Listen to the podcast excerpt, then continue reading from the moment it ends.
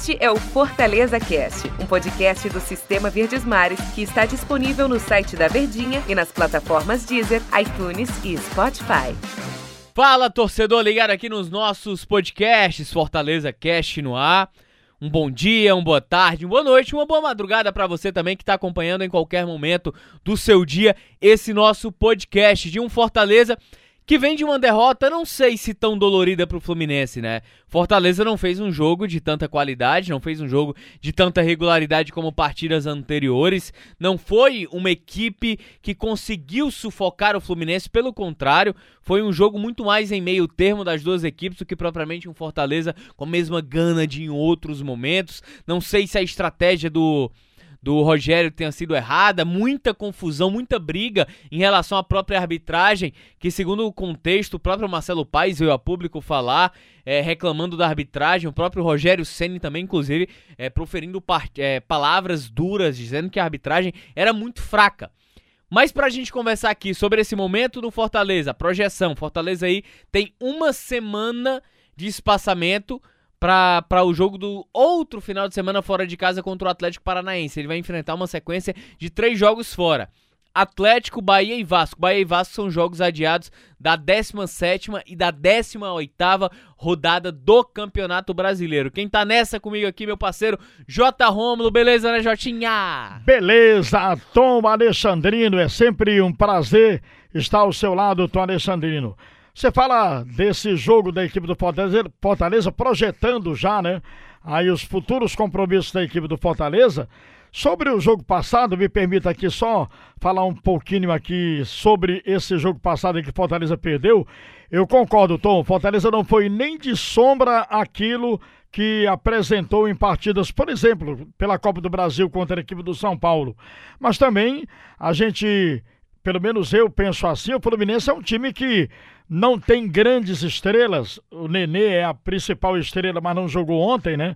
É, é, não jogou nesse jogo contra a equipe do Fortaleza. É, jogou o Paulo Henrique Gans, mas é um time bem aplicado, né? Embora que todo mundo desconfie, ou parte da imprensa desconfie aí a posição do Fluminense no atual campeonato, mas são águas passadas e o Fortaleza agora tem que seguir a vida é, perdeu para a equipe do Fluminense, encarar realmente já e projetar futuros compromissos. Agora, pergunta a você, Tom Alexandrino, será que essa perda da invencibilidade, eram 12 jogos, né? É, juntando o Campeonato Brasileiro, Copa do Brasil e Campeonato Cearense, são seis vitórias, quatro pelo Campeonato Brasileiro, duas nas finais do Cearense, quatro empates pelo Campeonato Brasileiro e dois empates pela Copa do Brasil. Isso causaria, assim, ou causa uma instabilidade, pode causar essa instabilidade, a perda da invencibilidade de 12 jogos, Tom? Rapaz, Jota, é uma, é, uma, é uma situação que a gente pode questionar, né?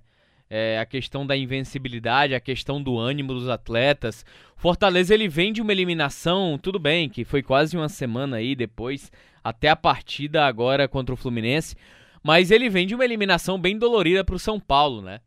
Uma eliminação nos pênaltis de um Fortaleza que é, de certa forma vencendo de forma, até de certa forma recorrente, prejudicado pela arbitragem, não intencional, mas porque os árbitros alguns são fracos. A partida contra o Atlético Mineiro também, o Fortaleza sofreu com problemas de arbitragem, que não foi nem de longe uma arbitragem de qualidade. O jogo contra o São Paulo, 3 a 3 na Arena Castelão, o árbitro prejudicou também, ele foi fundamental para o resultado. Por mais que o Fortaleza não tenha feito um grande jogo, não vinha fazendo um grande jogo, é, você perder um jogador, está com um a menos, eu acho que causa um prejuízo também muito grande. Isso também ajudou a prejudicar o Fortaleza dentro de campo.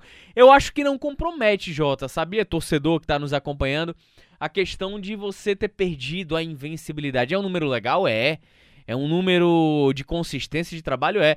Mas eu acho que naturalmente a derrota iria vir, né? Principalmente o Fortaleza, que não é a melhor equipe da competição. Pelo contrário, é uma equipe que vem trabalhando, acho que acima do seu limite, eu acho que acima da sua capacidade dentro do próprio Campeonato Brasileiro. Fortaleza, ele conquistou mais do que talvez um elenco, peça por peça, se a gente for pegar, tinha conquistado até o momento. E aí é muito trabalho do Rogério Senna, de continuidade, de poder trocar as peças, de ter essa mobilidade no elenco, de ter essa qualidade a seu favor. Então eu acredito que a, a perda da invencibilidade ela não vai causar grandes estragos na ótima temporada que faz o clube. É se recuperar, tem três jogos fora de casa, naturalmente vai buscar uma rodagem ainda maior para poder fortalecer o elenco e aí precisa é algo que a gente vem falando de forma até recorrente, precisa de peças, isso é fato. Fortaleza ele precisa de trocas mais amplas para ser uma equipe que consiga manter uma consistência de atuação entre os jogos. E aí eu acho que o Fortaleza ele pode ganhar um pouco mais de mobilidade nessas próximas semanas, porque terão aí pelo menos três semanas, quatro semanas seguidas, quatro jogos em quatro semanas. Um espaçamento de uma de, de uma de sete dias, seis dias para trabalhar, que era algo que não vinha acontecendo. Isso vinha desgastando. Você corria um risco real de perder jogadores importantes. Então eu acho que a temporada ela é longa, ela é complicada, ela é muito difícil, principalmente para o Fortaleza, que vem sofrendo dessa limitação de peças de reposição. Eu acredito que, que as coisas elas tendem a talvez melhorar ainda mais para o clube, Jota. Quando você fala dessas peças de reposições né, na equipe do Fortaleza, a gente pode colocar aí jogadores que sempre entram é, que conseguem dar solução de continuidade. O time não sofre solução de continuidade nessa rodagem que faz o Rogério Ceni. Mas tem jogadores também que foram contratados, aí eu me refiro ao Fragapane, né, que veio, avião fretado, mas ainda não conseguiu ser aquela superar aquela expectativa criada da contratação desse jogador. O que deve ser isso, hein, Alexandrino? É difícil dizer, Jota. Não sei se é adaptação, não sei se o jogador ele se enquadra no nível de exigência e intensidade do Rogério Ceni. É...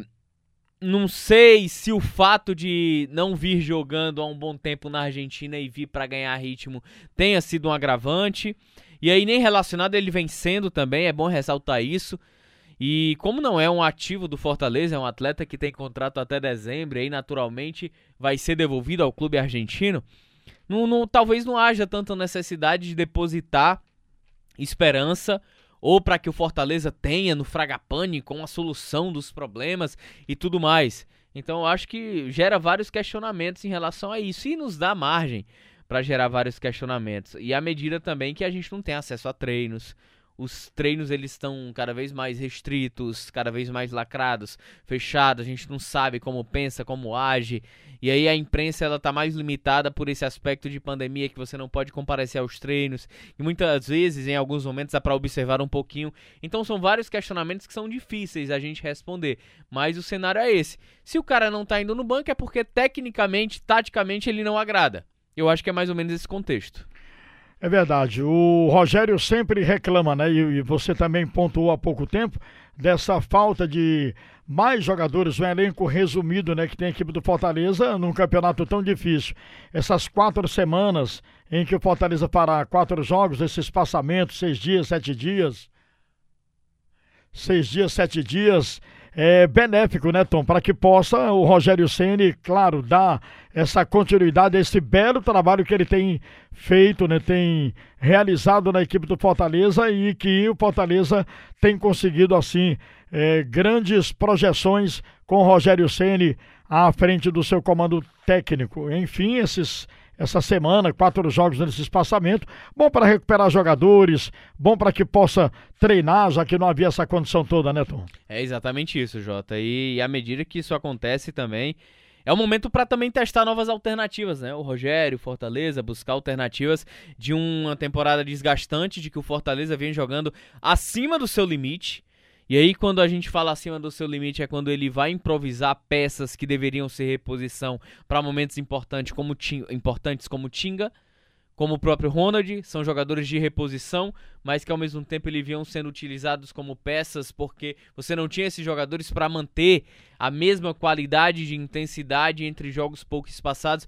Eu acho que o Fortaleza ele encontra talvez alguns bons é, boas folgas entre os jogos para poder tentar encontrar novas soluções.